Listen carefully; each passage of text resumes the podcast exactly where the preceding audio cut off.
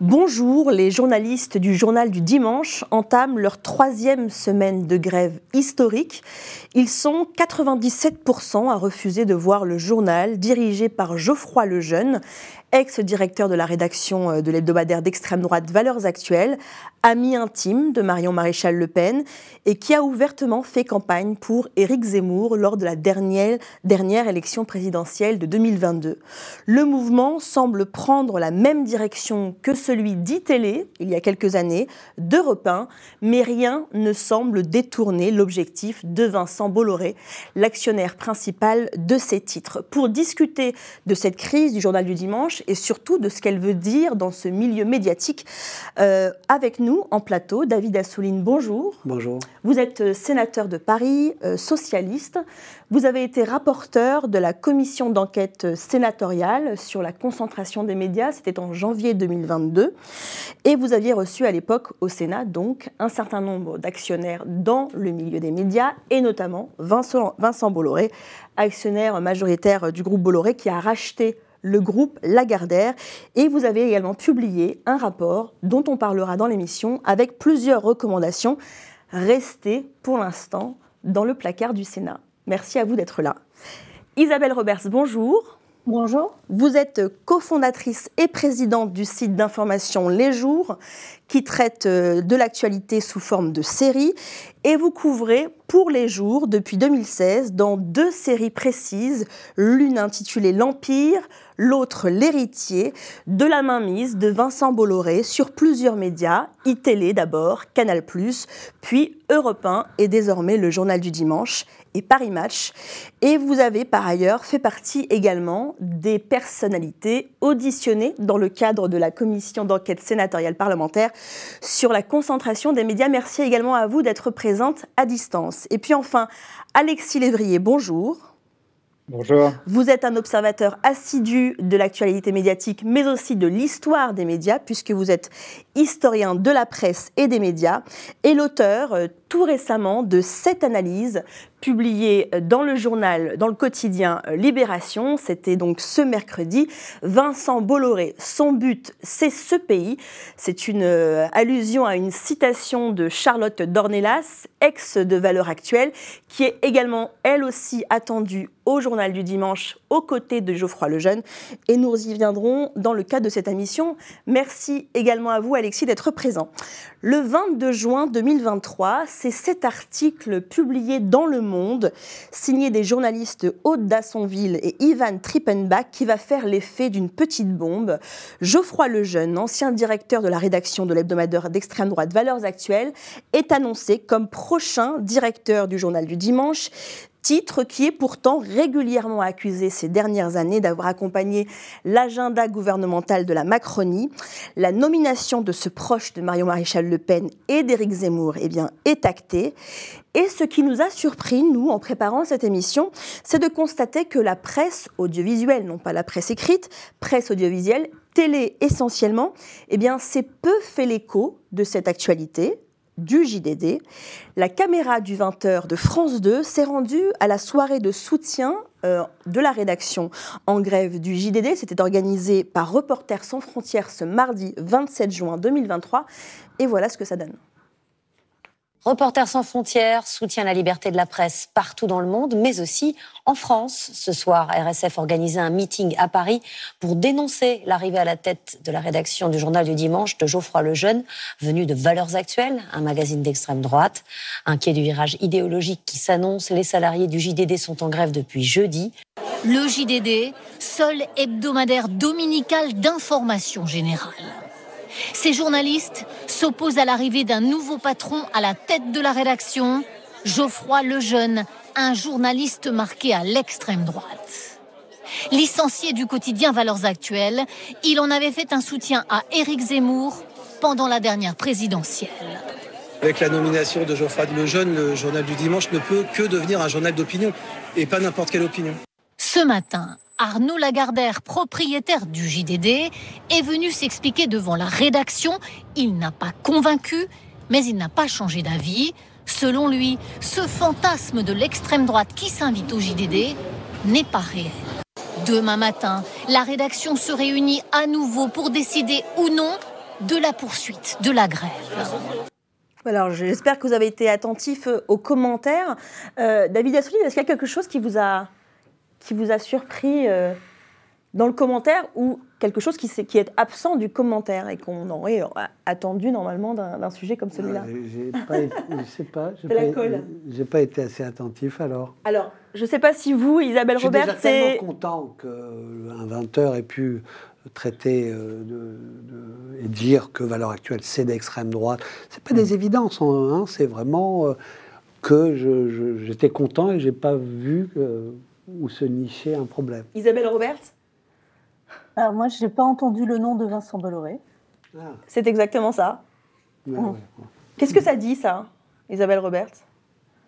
Euh, ça dit que Vincent Bolloré, c'est le, mot interdit et qu'on ne veut pas se fâcher avec un industriel aussi puissant que, que lui. Voilà. Même le service public. C'est ce que j'allais vous poser comme question. Même le 20h de France 2, même le service public même le service public, et d'ailleurs, euh, le service public est très souvent la cible de, du groupe de Vincent Bolloré, hein, que ce soit euh, CNews, Europe 1. Euh, le service public, dans son ensemble, est considéré très régulièrement comme un repère de gauchistes qui ne ferait preuve d'aucun pluralisme, c'est-à-dire que c'est un retournement de la charge qui est typique de, de ce groupe. Alexis Lévrier, ça vous étonne, vous aussi, l'absence de l'évocation même de l'actionnaire euh, qui est pourtant dans toutes les têtes quand on regarde ce sujet. Ça me, ça me surprend, ça me, ça me désole. En même temps, comme David Assouline, je remarque qu'Anne-Sophie euh, Lapix a le, courage euh, d'appeler un chat un chat et de dire que Valeur Actuelle est un journal d'extrême droite, et que Geoffroy Jeunet est un journaliste d'extrême droite, tout son engagement le prouve. Et dans la bataille culturelle que mène l'extrême droite médiatique, il y a d'abord une bataille lexicale. Euh, on l'a vu dans la campagne, sont capables d'imposer les mots qu'ils veulent dans, la, campagne. On a parlé de grand remplacement pendant toute la campagne, à la suite d'une invitation de, Renaud Camus sur le plateau de CNews, invité par Yvan Rioufol.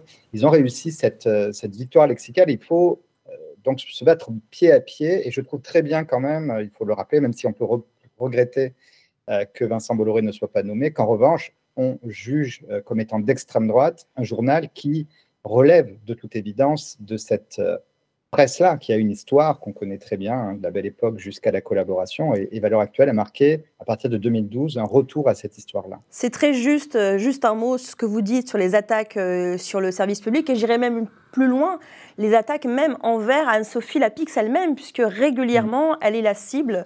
Alors, euh, c'est un mélange, euh, j'imagine, de sexisme, etc., de populisme, mais elle est quand même souvent la cible, euh, notamment sur les réseaux, de ce qu'on appelle la fachosphère et de sa capacité, comme vous dites, d'appeler un chat un chat.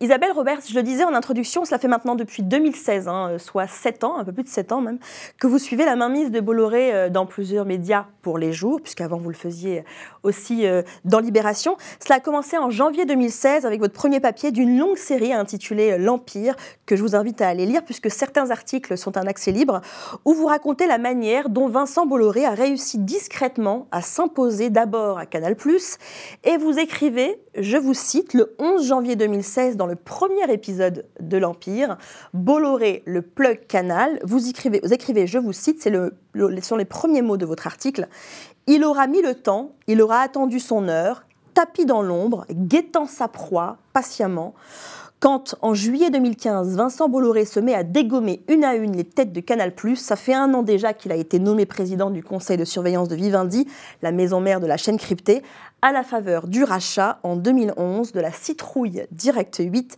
que Canal+ a transformée en carrosse D8. Quels sont, vous qui êtes une observatrice depuis tant d'années euh, de ces rachats, euh, de cette mainmise de Vincent Bolloré sur l'empire médiatique, sur le système médiatique français, quelles sont les similitudes que vous voyez, vous, entre ces différents épisodes, Canal+, iTélé, Europe 1, Paris Match, le JDD Alors, euh, entre le JDD aujourd'hui, qui est d'une actualité brûlante, et iTélé en 2016, je vois des similitudes frappantes. Et, et, pour moi, en fait, ce que Vincent Bolloré fait, c'est qu'il applique de façon très précise ce qu'il a fait à ITélé, au JDD. C'est-à-dire que depuis sept ans, en fait, on, retrouve les mêmes mécanismes, c'est-à-dire que euh, à ce qui s'est passé, c'est que d'abord, on a posé un, agent provocateur, ce que j'appellerais un agent provocateur, un épouvantail, euh, quelqu'un que les journalistes ne peuvent pas accepter. Alors, à ITélé, c'était euh, Jean-Marc Morandini. au JDD, c'est Geoffroy Lejeune. Pour des raisons différentes. hein. Comment? Pas accepté pour des raisons différentes pour les deux pas accepté pour des raisons différentes, mais inacceptable de, éthiquement, je dirais, et pour des raisons idé, euh, euh, déontologiques dans les deux cas. Donc on pose un épouvantail, les journalistes se mettent en grève, c'était le cas à ITélé, c'est le cas au JDD aujourd'hui, et alors pour l'instant au JDD on ne connaît pas la suite, mais il y a fort à parier que ce sera la même chose, en tout cas ce qui s'est passé à, à ITélé, euh, la direction a été inflexible, euh, c'est-à-dire qu'elle a refusé de, renoncer euh, à Jean-Marc Morandini et a proposé un plan de départ aux journalistes. Et en fait, la, rédaction s'est totalement vidée, quasi totalement vidée, et a été transformée en CNews. Oui. Ce qu'on ne voyait pas à l'époque, qui est intéressant aujourd'hui, ce qu'on ne voyait pas encore à l'époque, c'était le, motif idéologique. Aujourd'hui, il est très très clair. C'est-à-dire que nommer Geoffroy Lejeune, euh, dont il faut quand même se souvenir qu'il a été viré de, Valeurs Actuelles parce qu'il était trop d'extrême droite. Donc on, en est là quand même aujourd'hui. Euh, nommer Geoffroy Lejeune à la tête de la rédaction du JDD, c'est absolument inacceptable pour les journalistes. Ouais. Tous. Il y, a, un mot qui revient euh, régulièrement dans les articles de presse euh, qui rapportent euh, cette affaire autour du JDD, c'est un mouvement de grève historique. en quoi, Alexis Lévrier, il est historique, puisqu'on vient d'entendre que des mouvements de grève de journalistes concernés par la mainmise de Le Bolloré, il y en a eu, ITélé, un mois dans mon souvenir, Europe 1, six jours, mais il y en a eu un, c'était d'ailleurs une première. En quoi celui-ci, il est historique? Bah, en fait, ITélé, euh, c'était pas une marque médiatique aussi euh, prestigieuse et aussi ancienne que peuvent l'être Europe 1 euh, ou le JDD. Europe 1, le JDD, Paris Match, c'est les trois joyaux du groupe Lagardère. C'est pour ça que Arnaud s'est accroché à eux parce qu'il voyait bien que c'était tout ce qui restait de l'héritage de, son père. Vous l'appelez par son, son prénom, Arnaud bah, Je n'ai pas Lagardère, c'est pour éviter. Mais on a, on a une certaine tendresse pour lui. C'est quand même, c'est terrible cette histoire-là. C'est pathétique plus, plus, que tragique, mais on a rarement vu dans l'histoire des médias un fils aussi mal gérer l'empire de, son père. Mais c'est très juste ce que vous dites parce que juste je rebondis et ensuite je vous laisse évidemment euh, prolonger. Mais moi j'étais journaliste télé euh, pendant plusieurs années et c'est vrai que souvent on nous dénigrait un petit peu. On était les journalistes low cost, hein, c'est ce qu'on disait de nous, encore plus low cost d'ailleurs que BFM TV. Donc c'est assez juste, je crois, ce que vous dites. Voilà, et c'est pour ça que cette, grève, parce que ça ressemble beaucoup, Isabelle a tout à fait raison, euh, ce qui s'est passé. Euh, ITélé annonce ce qui s'est passé à Europe 1, mais qui a été plus court. Il y a eu une résignation plus, précoce de la, rédaction d'Europe 1. Et là, il y a un conflit très, très long, historique dans l'histoire du JDD. Là, c'est la première fois que le journal ne paraît pas pendant trois semaines consécutives. Ça rappelle beaucoup ITélé, mais la différence, c'est que cette fois, euh, Vincent Bolloré s'en prend à un journal qui est tout à fait emblématique du fonctionnement de la Ve République. C'est là peut-être la limite que j'aurais par rapport à, ce qui était dit tout à l'heure dans, l'extrait. C'était un journal, pas d'opinion, mais où il y avait des opinions qui étaient souvent proches du pouvoir en place, hein, il ne faut pas se cacher. Euh, ça servait souvent, lors du premier quinquennat d'Emmanuel Macron, à, lancer des ballons d'essai, et on savait très bien. Euh, et, c'est un, journal prestigieux, on dit, on dit souvent que c'est le quotidien du septième jour. Vincent Bolloré n'avait pas de quotidien et quelque part, il en trouve un cette fois-ci avec un journal qui a un statut très particulier. C'est le seul avec le Parisien à apparaître ce jour-là. Euh, et il est guetté par tous les observateurs. Il n'a pas un énorme tirage, mais il, est vraiment, il a vraiment une position très prestigieuse et une proximité historique avec le pouvoir. De même que Paris Match est aussi un journal tout à fait emblématique et tout à fait euh, euh, influent dans le fonctionnement de la Ve République. les deux sont nés sous la quatrième, 48 et 49. Mais dans le cas de Paris Match, c'est un journal qui a accompagné toute euh, la pipolisation des politiques dans les années 50, et c'est par le biais de ce journal que se fait la pipolisation des politiques depuis, et notamment celle du président de la République. Il y avait des signaux. Euh, c'est aussi en ça que c'est historique, c'est-à-dire que on savait que le JDD et Paris Match étaient progressivement infiltrés par les, réseaux de, Vincent Bolloré, mais il y avait l'Europe qui regardait.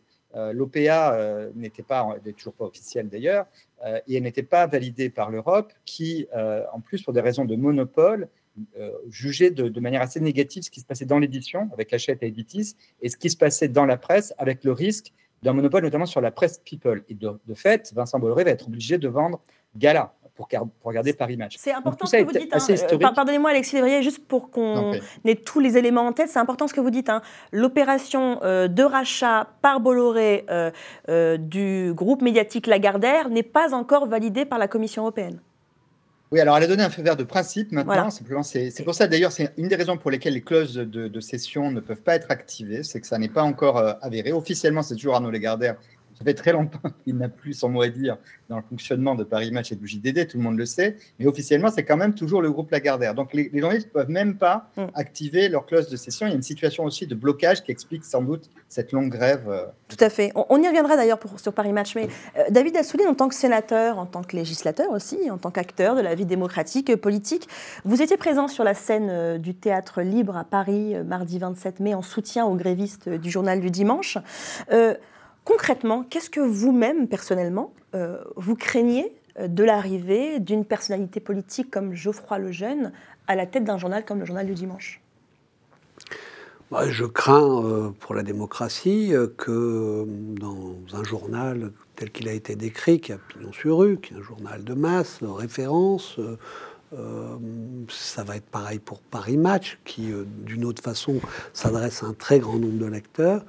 Ça a été pareil avec une chaîne d'infos en continu qui quand même euh, est dans beaucoup de cafés au quotidien. On, gobe ce qui se dit comme ça en continu. Ça a, été euh, euh, important aussi avec une, radio historique comme Europe 1. C'est des idées d'extrême droite qui étaient rangées à des feuilles de chou depuis la libération. Voilà le taux, le taux de pénétration euh, massive dans la population, dans son quotidien d'information, était minime. Et là, euh, pour les mêmes thèses d'extrême droite, avec des thèses racistes, négationnistes, euh, antisémites, homophobes, souvent sexistes, c'est-à-dire tout ce qui est l'inverse des valeurs de la République telles qu'on s'est reconstruit après la libération, eh bien, infuse beaucoup plus largement et gagne cette bataille culturelle, idéologique, euh, qui était, euh, qui, euh, qu'ils avaient perdu, heureusement, après la guerre. Et donc, quand ça s'étend aussi au domaine de l'édition, c'est-à-dire la majorité des livres scolaires, ce qu'on va lire, l'imaginaire qu'on va se créer, y compris à travers les romans, etc., et qu'on voit que l'objectif de Bolloré, c'est bien un objectif politique. Euh, c'est plus le même de 2016, je suis d'accord. Il se disait démocrate chrétien, je l'ai interrogé d'ailleurs là-dessus. et en réalité, euh, je ne sais pas qu'est-ce qu'il a habité d'un coup, il se sent une tâche de recivilisation de la France éternelle qui se perd aujourd'hui, donc c'est le grand remplacement et tout comme fond idéologique. Et s'il met ça, parce qu'on voit que c'est ça son objectif, c'est pas un objectif économique. J'ai encore regardé les chiffres d'ITélé, euh, c'est euh, c'est pas grand chose. Hein. Ils ont même baissé.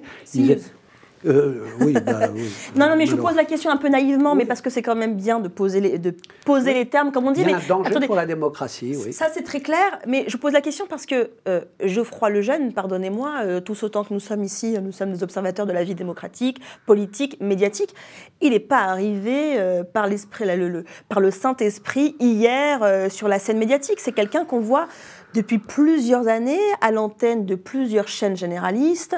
Euh, par exemple, sur LCI, il a été éditorialiste pendant des années, euh, sur BFM TV également, voire même, même sur le service public, il a été euh, éditorialiste dans une émission, l'émission politique animée par Léa Salamé, sur France 2. à qui la faute, Isabelle Roberts à qui la faute? Euh, la, faute à plein de gens. Hein. Euh, effectivement, euh, les, chaînes info qui invitent des, journalistes d'extrême droite, vous remarquerez qu'on n'a pas l'inverse. Hein. C'est-à-dire qu'on n'a pas l'équivalent à gauche d'un Geoffroy Lejeune sur les plateaux de télé. ça, n'existe pas en réalité.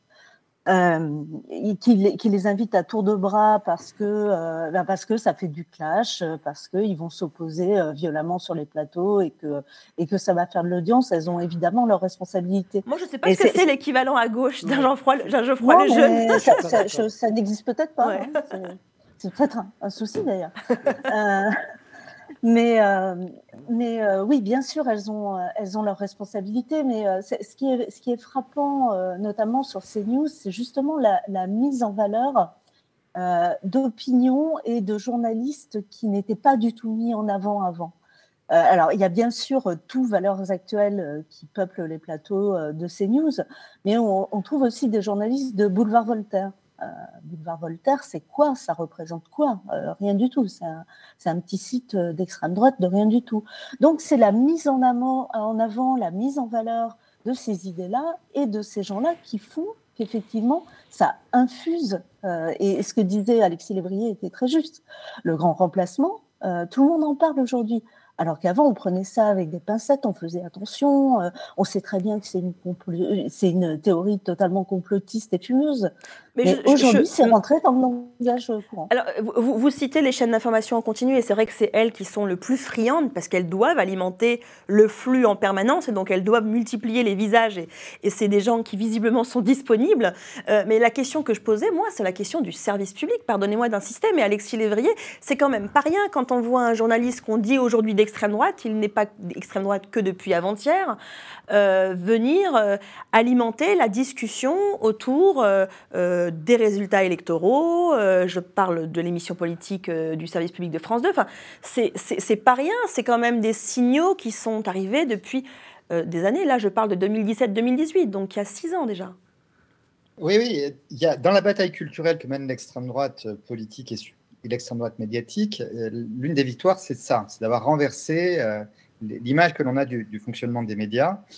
et les médias publics ont été mis en position d'accusés euh, présenté comme proche de, la gauche ou proche du, pouvoir. Alors il faut rappeler que Emmanuel Macron présentait l'audiovisuel public comme la honte de la République en 2017. Euh, donc ils ne sont pas réputés proches, enfin ils ne sont pas réellement proches de, la Macronie historiquement. Euh, et ils le sont, il y a peut-être certains journalistes qui sont de gauche, mais en réalité il y a un pluralisme dans le fonctionnement de ces médias. Simplement, à force de répéter sur dans des émissions type L'heure des pros que tous les journalistes sont de gauche, et notamment les journalistes de l'audiovisuel public, ça a fonctionné. Et je voudrais que la, rentrée de Radio France euh, en septembre, ce qui se passe avec le bénissement ou la relégation des humoristes de la bande de, de Charline Vanhoenacker, mais on s'en prend à l'humour, on s'en prend aux universitaires avec l'émission de Patrick Boucheron qui est supprimée, on s'en prend à l'information sur France Musique et sur France Culture, ce ne sont pas quand même des signaux très rassurants. Ça a tellement fonctionné d'ailleurs qu'on a supprimé la redevance. Oui, mais on savait tous qu'avec la suppression de la redevance, ça s'est passé partout. Quand on supprime la redevance quelque part, eh bien, il y a une pression qui est, qui est sur le contenu des médias publics et en général un amoindrissement euh, de l'offre. Et en plus, là, il y a le résultat de cette bataille culturelle. Dans les responsabilités, je crois qu'on pourrait ajouter aussi celle d'Emmanuel Macron lui-même, qui maintenant, je pense, a pris la, mesure du danger que représente Vincent Bolloré, mais il a eu un compagnonnage étrange qui avait été bien documenté par Ryan Chemin dans Le Monde, notamment, avec l'équipe de, valeurs euh, actuelle, hein, cette jeune garde euh, qui a été lancée par Yves de Kerdrel, dont je parlais tout à l'heure, à la rédaction de valeurs à partir de, de 2012. Il a fait rentrer de jeunes journalistes euh, doués, talentueux, d'ailleurs, il faut le reconnaître, très télégéniques, donc ils passent bien dans les médias audiovisuels. Et ces journalistes ont été reconnus par l'Élysée. Et même dans la campagne de 2016, lorsque mmh. euh, Emmanuel Macron va au Puy du Fou, il est accompagné par un journaliste de valeur actuelle. Et après, on sait qu'ils ont été reçus à l'Élysée. Absolument. C'est le rôle de Bruno Roger Petit, qui est un ancien chroniqueur de Pascal Pro, qui maintient un lien, même aujourd'hui, avec cette équipe-là et qui les a reçus à, l'Élysée. Il y, a un rôle du pouvoir politique. Au point même, effectivement, d'avoir accordé plusieurs entretiens à valeur actuelle, alors même qu'un journal comme Le Monde attendait euh, ce fameux entretien et n'a jamais encore euh, reçu euh, ou, pu avoir un interview avec Emmanuel Macron. vous vouliez réagir là-dessus, David Assouline? Oui, parce que, bien entendu, que ça vient de loin. C'est-à-dire que y compris dans, dans, la façon dont, Isabelle a, dit euh, le pendant extrême gauche, il y a, y a, y a un problème. Euh, il y a une digue qui a sauté. L'extrême droite, c'est l'extrême droite, c'est-à-dire qu'elle euh, est dans notre démocratie un ennemi de cette démocratie qui a tenté de la détruire, qui profère des thèses qui sont plus illégales sanctionné par le droit français, le racisme. Et donc, d'un coup, c'est devenu une opinion et, et, plus un délit. Et donc, petit à petit, bah, si c'est une opinion, comme celle de l'extrême gauche, par exemple, euh, eh bien, peuvent, peuvent être sur les plateaux. Alors bon, euh, euh, et, cette façon de l'accepter progressivement, que c'est dans le champ démocratique, ça, a été déjà un débat avant. Euh, euh, sur euh, Marine Le Pen. Est-ce que le Rassemblement, le Front National, même c'était Jean-Marie Le Pen, il doit être dissous, pas dissous, etc. Bon, ça, ça a été sanctionné autrement parce que là, il y a un vote, il y a, y a une liberté, il ne faut pas donner cette arme aux fascistes. Mais vous, personnellement, David Assouline, qu'est-ce que vous faites? Vous allez sur les plateaux comme CNews?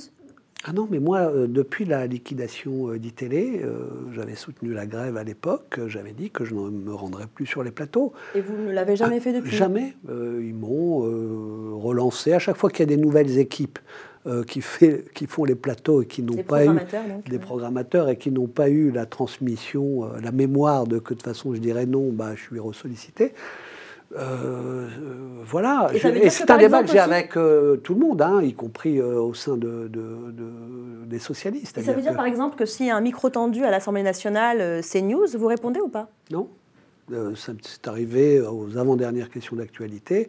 Il y avait un micro tendu de LCI et un micro tendu de CNews je, me suis ostensiblement tourné vers euh, l'objectif de la caméra d'LCI, j'ai répondu, mais ensuite, quand une question m'a été posée de l'autre côté, j'ai continué mon chemin. Bon, c'est comment euh, Il faudrait que tout le monde le fasse. Je les appelle d'ailleurs à le faire. Je, le dis, euh, tous les, les, hommes politiques républicains, et en particulier ceux dont je suis très proche, les socialistes, moi, j'ai ce débat. Je leur dis, alors, il y a l'éternel débat, et la réponse est mais ils ont un audimat, ils ont une audience, et on ne va pas laisser ce public entre les mains des, de des thèses d'extrême droite. Il faut faire passer euh, d'autres thèses. C'est un argument qu'on a beaucoup entendu de la part de certains chroniqueurs qui se rendent, par exemple, chez Cyril Hanouna en disant euh, Cyril Hanouna pardon, s'adresse à un public jeune. Alors en réalité, on s'est rendu compte que le public n'était pas si jeune que ça, mais évidemment qu'il y a des jeunes qui regardent Cyril Hanouna et qu'il est hors de question de se couper de ce public-là. moi, je ne suis pas d'accord avec ça parce que c'est la base de tout. Quand j'ai euh, euh, quand, quand j'ai auditionné notamment Maxime Sada ou le directeur de la rédaction euh, de CNews. Dans le cadre de la commission d'enquête sénatoriale dans, dans, ce cadre-là, ils n'arrêtaient pas de dire mais il y a le pluralisme chez nous. Regardez, euh, j'ai Julien Drey, j'ai Olivier d'Artigol du Parti communiste, j'ai etc. Qu'est-ce que vous me racontez? Et en plus, ils sont payés hein, euh, pour faire ça. Payé. Ah, mais j'ai interrogé, il a dit qu'il payait tous les chroniqueurs, donc c'est pas une question de Julien Drey.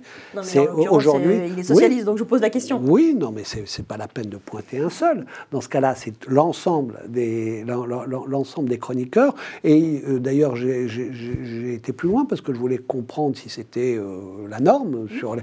Et effectivement, il y a une bagarre pour euh, avoir les rubricards et les et les spécialistes, hein, les experts comme on dit. Et donc, s'ils ne payent pas, ben voilà, donc euh, il y a une bagarre entre les chaînes d'infos. Et donc, ils payent tous.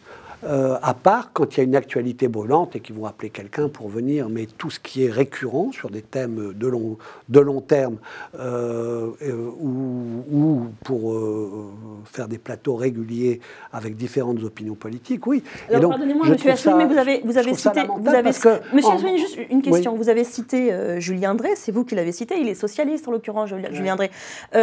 Est-ce que c'est un problème qui est communiste. Absolument. Mais Julien Drey est socialiste. Vous êtes socialiste. Est-ce que, par exemple, euh, à Julien Drey, vous lui dites euh, euh, écoute, que tu sois payé par Bolloré, CNews, une chaîne d'extrême droite, c'est un problème pour nous? Alors, je, vais vous dire les choses parce que c'est pas. Je vois que vous avez votre votre viseur là-dessus. Mais Julien Drey, il est socialiste, je ne sais pas, il faut lui demander, parce que j'ai vu dans aucune instance du Parti socialiste dans lesquels je suis investi, euh, que ce soit le Conseil national, le Bureau national, ma section, ma fédération euh, à Paris. Bon, donc euh, euh, il se réclame de cela, c'est son histoire. J'ai pas envie de. Et je, je, je, pense qu'il doit, lui, juger qu'il y a une fidélité. Mais je ne vais pas faire là le, procès de Julien Je suis en train de vous parler globalement. mais au sein je suis en train... je pose la question tout simplement. Non, mais je suis en train de vous dire. Donc, vous voyez, les liens sont plus que distendus avec. Euh, le Parti socialiste. Euh, il y a beaucoup plus de socialistes en dehors du Parti socialiste qu'à que l'intérieur. Donc je, n'ai pas l'occasion de débattre ni de discuter comme ça avec Julien Drey.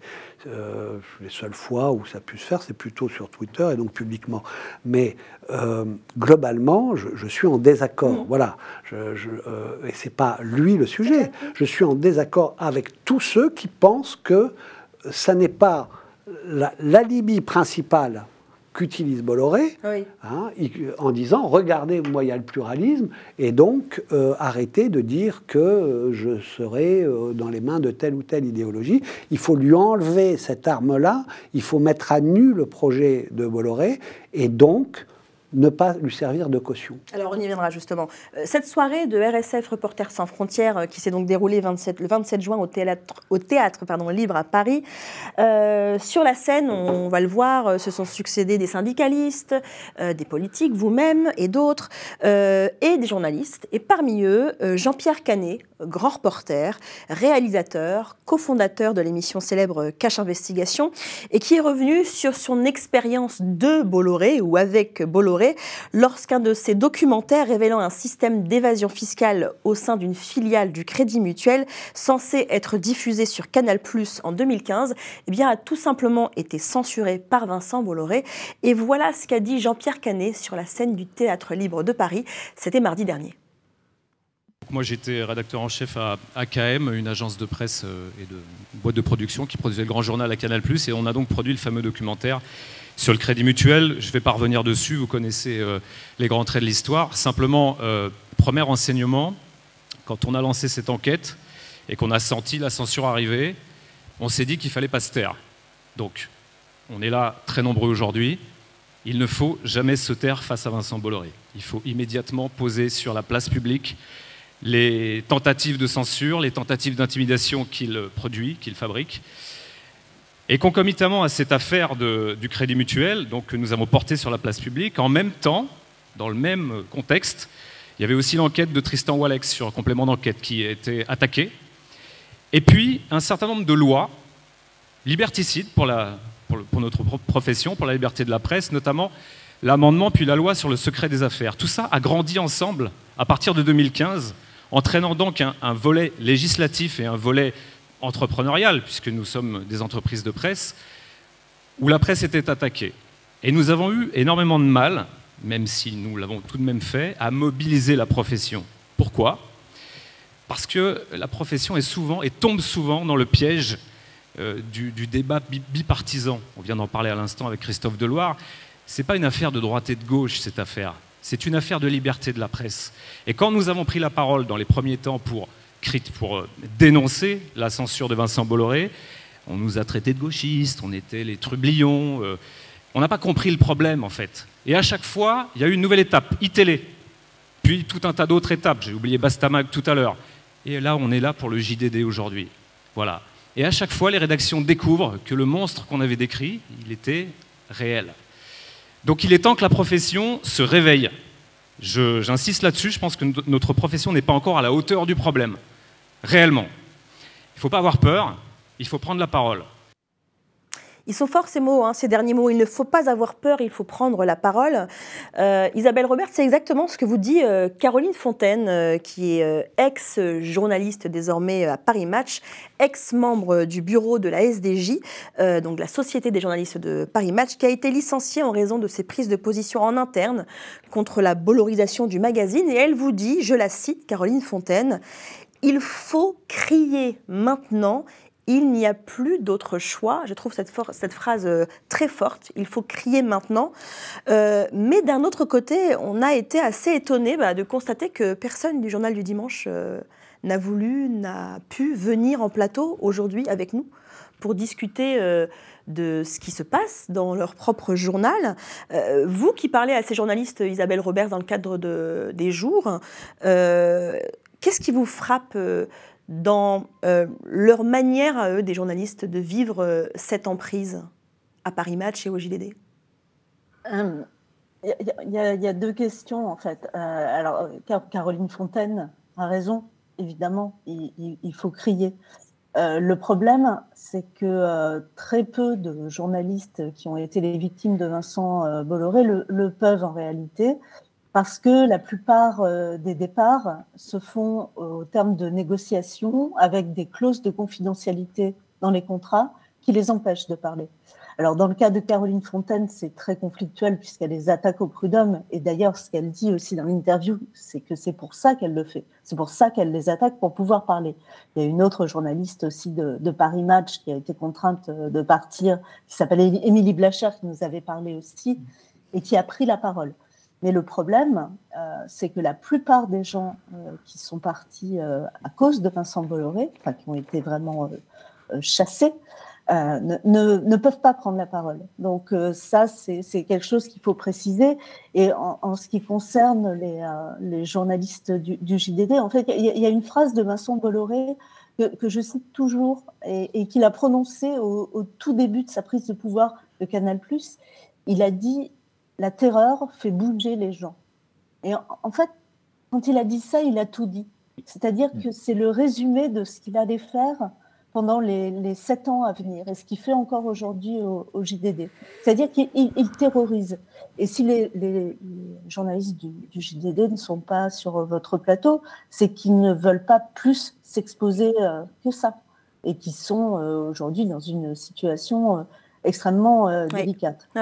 Alexis Derier, je vous voyais euh, rire un petit peu jaune là, en entendant euh, Isabelle Robert. Non, mais c'est la, phrase que citait euh, Isabelle, la terreur fait bouger les gens, elle est, elle est tellement révélatrice du fonctionnement de, Vincent Bolloré, et je pense même qu'on pourrait l'élargir aujourd'hui aux réactions du monde politique vis-à-vis de, son empire. C'est-à-dire qu'en ce moment, on voit à quel point même le pouvoir, une partie du pouvoir en tout cas, est tétanisé, à quel point les républicains sont alignés sur le discours de l'extrême droite dans leur refus de, de soutenir le JDD. Donc, euh, j'ai l'impression qu'effectivement, euh, il a une technique qui, fonctionne très bien par la terreur. Il y a une limite à ça quand même, c'est un peu ce que je dis dans la, tribune dans, Libération. Euh, c'est que le, juge de paix, c'est le lecteur, l'auditeur, le téléspectateur, surtout quand on, est en fait, et c'est une des singularités de Bolloré, c'est qu'il s'est recentré sur les médias, il s'est débarrassé de ses, activités africaines. Aujourd'hui, c'est un groupe de, de médias et d'édition d'une manière général et ça n'est plus tellement un groupe industriel comme peuvent l'être ceux, de Xavier Niel ou Daniel Kretinsky. Bah, je vais vous citer, euh, Alexis Lévrier, je, vais vous, je vais vous citer effectivement dans la tribune que vous publiez euh, euh, dans Libération, vous, vous, écrivez, pardon, je vous cite, rappelant un épisode historique, l'histoire de la presse montre en effet qu'il est difficile de bousculer à ce point l'identité d'un titre, comme en témoigne l'exemple de François Coty durant l'entre-deux-guerres. Admirateur de Mussolini, ce parfumeur avait notamment racheté le Figaro et tenté de donner une coloration antisémite anti-républicaine au grand quotidien conservateur, cette radicalisation a fini par rebuter le lectorat traditionnel du journal et par provoquer le déclin de ses ventes. De ce point de vue, la chute presque continue des audiences d'Europe 1 est peut-être un signal d'alerte que Vincent Bolloré devrait entendre au moment où il entend imposer la même ligne éditoriale à Paris Match et au Journal du Dimanche. En matière journalistique, le juge de paix, c'est toujours le lecteur, l'auditeur ou le téléspectateur. Oui, alors évidemment, il faut toujours se méfier des parallèles historiques, mais on, vit une période qui rappelle quand même pas mal ce qui s'est passé entre l'affaire Dreyfus et la collaboration, dans ce retour au premier plan de l'extrême droite médiatique. Et de ce point de vue-là, moi, quand on compare Bolloré à Robert Hersan, je ne suis pas d'accord, parce que D'abord, en termes d'extension de, leur empire, c'est pas la même chose. Hersan, il s'est cassé les dents sur l'audiovisuel, il a échoué. Euh, en revanche, il avait énormément de quotidien, ce que n'a pas Vincent Bolloré. Et par ailleurs, c'est un homme de droite, mais ça n'était pas un homme d'extrême droite. Et comme le disait David Assouline tout à l'heure, euh, Bolloré nous ramène à autre chose, c'est-à-dire le retour dans des médias mainstream d'une parole que l'on croyait reléguée dans des médias périphériques. Minute a, tiré jusqu'à 250 000 exemplaires dans les années 60-70. Ça avait une influence, ça avait un lectorat, mais comme le disaient des proches dans les années 80, on le lisait avec euh, la nausée et les mains sales. Euh, et c'est plus le cas. Aujourd'hui, ils sont au premier plan et ils font l'actualité et ils ont une, influence immense sur le reste euh, de, des médias, mais même du monde politique. C'est ça qui a changé. Et effectivement, la limite, je pense que le modèle de, de Vincent euh, Bolloré, c'est clairement Rupert Murdoch. Mais Murdoch, quand il a repris des médias prestigieux du type le Wall Street Journal ou le Times, il a quand même fait attention. Il a respecté l'identité historique de ces types. Euh, et, on a bien vu avec Donald Trump qui n'est pas allé jusqu'à soutenir la tentative de coup d'État qui a été l'invasion euh, du, Capitole. Il s'est arrêté au bord de, de, cette tentation-là. Que fera Bolloré en pareil cas? Est-ce qu'il soutiendrait jusqu'au bout une ligne d'extrême droite radicale. Je ne sais pas. ce qui est sûr, c'est que l'exemple de François Coty prouve qu'on ne peut pas faire n'importe quoi avec l'électorat, sinon il s'en va, et c'est ce qui est en train de se passer à Europe. Oui. Oui, avec, avec un bémol. Quand René Coty fait ça, l'opinion n'est pas prête à acheter ça. François Coty. Euh, François, pardon. je non, je, crois que j'ai dit François. Bon. Euh, euh, elle n'était pas prête, donc effectivement, ça a périclité. Aujourd'hui, les thèses d'extrême droite sont en dynamique dans le monde, en Europe et en France. 11 millions d'électeurs pour l'extrême droite à la dernière élection présidentielle. Ensuite, je, je, Bolloré n'indexe pas son projet sur, euh, sur le lectorat, c'est-à-dire sur la réussite économique. Euh, il peut perdre de l'argent. Il raconte n'importe quoi quand il dit que c'est économique, etc. On sait très bien, il a affirmé dans la commission d'enquête et on sait que c'est faux. On sait qu'il perd de l'argent. Euh, mais voilà, il a euh, une conviction et euh, euh, même si ça marche pas autant que ça en termes de lectorat, du JDD, de Paris Match, que ça périclite un peu, c'est toujours beaucoup plus que les feuilles de chou d'extrême droite d'avant. On y reviendra sur la question, c'est très important, du projet économique, réussite économique versus influence idéologique, parce que c'est vrai que ça a beaucoup euh, été le cœur de la commission, de l'audition de Vincent Bolloré lors de la commission d'enquête sénatoriale, mais quand même, j'aimerais vous entendre là-dessus, David Assouline. Euh, sur la pétition qui a été initiée euh, mardi 27 juin dans les colonnes du journal Le Monde, en soutien aux journalistes du JDD en grève, signée par 400 personnalités, notamment le secrétaire national du du Parti Socialiste, Olivier Faure, Anne Hidalgo chez les socialistes, mais pas par d'autres figures socialistes, ou non plus ni par Jean-Luc euh, Mélenchon, ou d'autres figures d'ailleurs de, la gauche, euh, notamment de la France Insoumise, hein, qui est alliée euh, à, vous dans le cadre de la NUPES à l'Assemblée nationale. Est-ce que pour la défense du principe même de la liberté de la presse et de l'indépendance des journalistes, est-ce que ce n'est pas un problème? Parce qu'en face, on a quand même une extrême droite qui est extrêmement unie, voire même qui rassemble euh, sur la droite républicaine, et on l'a vu tout à l'heure avec ce que disait Alexis Lévrier. Alors le problème euh, majeur déjà, quand on lit euh, l'arc de ces 400 personnalités, c'est qu'il n'y a pas de, gens de droite républicaine, les républicains, voilà, parce que la liberté de la presse, c'est l'affaire de la République, pas seulement de la gauche. Ensuite, il n'y a pas le courant macroniste de la droite, pour moi c'est la droite, mais en tous les cas, personne. Euh, au PS, je pense que tous ceux qui ont été sollicités ont signé, hein, je ne vois pas qui est absent. Par contre, euh, revendiqué par Jean-Luc Mélenchon le fait de ne pas signer parce que euh, on a vu l'explication de Sofia Chikirou ou d'autres qui était de dire c'est entre guillemets, je ne sais pas si elle a employé le terme, mais c'est euh, des pourris de droite euh, qui euh, nous ont massacrés, qui sont les porte-parole du gouvernement. En parlant des journalistes du JDD. Oui, et donc on n'a pas, on pas à les soutenir. C'est-à-dire conditionnant un soutien à un principe qui est la liberté et l'indépendance d'une rédaction à son orientation supposée politique je pourrais le comprendre si c'était une orientation d'extrême droite, justement. C'est là qu'on avait mis la digue. Euh, parce que dans la presse écrite, c'est là où il y a la complexité hein, sur laquelle joue Bolloré. J'ai essayé de le dire d'ailleurs sur la scène du meeting. C'est que euh, la, presse euh, en France est une presse d'opinion. Oui, la presse écrite est une presse d'opinion, est une presse qui a foisonné au lendemain de la libération, avec les multitudes d'opinions qui existaient dans la résistance, des démocrates chrétiens aux centristes, à la droite, aux communistes, etc. Et des, milliers de titres. Bon. Et que donc le pluralisme se faisait de façon externe, par la possibilité de faire son titre. Voilà, il y a l'UMA, etc. Euh, donc, certains disent ben, on a le droit euh, de, faire du JDD une, un journal d'opinion. Euh, or, le, le, le problème, c'est que c'est là où il faut euh, mettre l'indépendance des rédactions au cœur. Parce que sinon, si quelqu'un a de l'argent, il peut acheter toute la presse, tous les titres d'opinion, et en faire une seule opinion dans le pays. Donc le problème, c'est que s'il y a cette liberté d'acheter, ce ne sont pas des entreprises comme les autres, parce que l'information et la fabrication de l'information et la presse, c'est le, le, garant de la démocratie et que dans la Constitution, c'est mis comme tel à l'article 34. Et donc, à partir de là, il faut un mécanisme qui permet aux rédactions d'assurer leur intégrité et d'être, de se protéger. Et donc, euh, voilà. On Moi, y reviendra, on y reviendra mais j'ai déposé une, une, proposition de loi euh, hier. Oui, j'aimerais qu'on en parle à la toute fin de l'émission parce que ça nous permettra d'ouvrir sur quelles possibilités de sortie de crise au JDD, mais malheureusement peut-être dans d'autres titres, puisque comme vous le disiez tout à l'heure, eh bien, euh, Vincent Bolloré a beaucoup de cash et donc euh, beaucoup d'argent à investir, notamment dans d'autres médias. Un seul, en tout cas, s'est risqué euh, récemment à prendre la parole au gouvernement. C'est le ministre de l'Éducation nationale, Papendiaï, le 9 juillet dernier, au micro de Radio J. Il a d'abord dit soutenir le personnel du JDD et puis a ensuite dit la proximité de Vincent Bolloré avec l'extrême droite. Mais écoutez bien comment, pendant plusieurs secondes, au début de sa réponse aux journalistes, il fait absolument très attention aux mots qu'il choisit.